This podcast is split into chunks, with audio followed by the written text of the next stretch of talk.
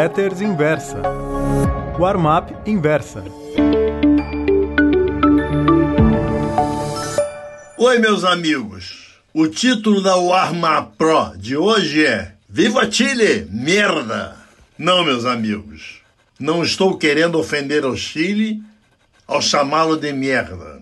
Em 1962, quando passei um mês naquele país para assistir a segunda Copa do Mundo vencida pelo Brasil, descobri que os chilenos usam essas expressões Chile, merda, ou Chile de merda, em sinal de regozijo. Pode ser num jogo de futebol ou em qualquer tipo de evento festivo. É um hábito que eles curtem e há semelhança em outros setores. Antes do início de uma prova, é comum pilotos de Fórmula 1 dizerem para um adversário, desejando-lhe boa sorte: Break your neck, quebre o pescoço. Alguns escritores, principalmente os mais antigos, eu sou dos novos, comecei em 1996. Em vez de desejar sucesso a um colega, dizem merda.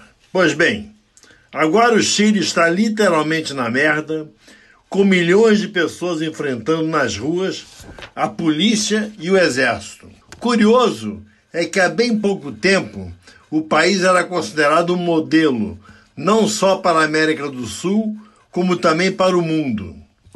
Uma das razões pelas quais os chilenos estão protestando são as baixíssimas aposentadorias.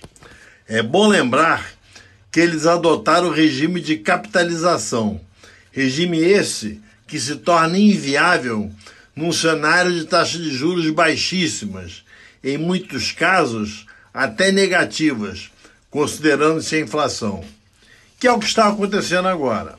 Para quem não sabe, no Chile, a transição da ditadura para a democracia se deu pacificamente.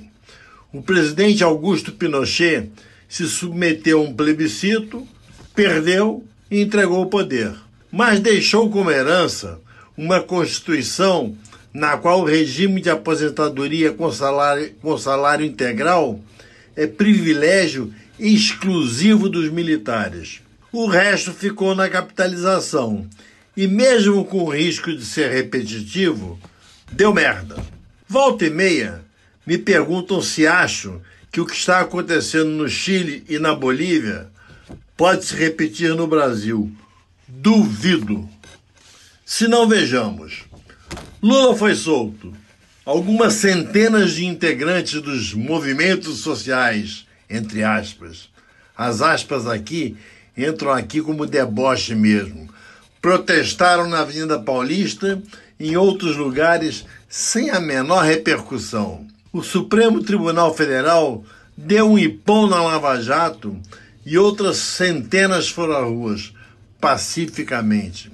Reformar a Previdência, o que geralmente dá merda, viciei na palavra, em qualquer país e a população aceitou numa boa, seja por resignação bovina, seja por percebê-la inevitável. Mudaram diversos tópicos da legislação trabalhista o povo, talvez por causa do alto índice de desemprego, ficou na sua. Muito obrigado.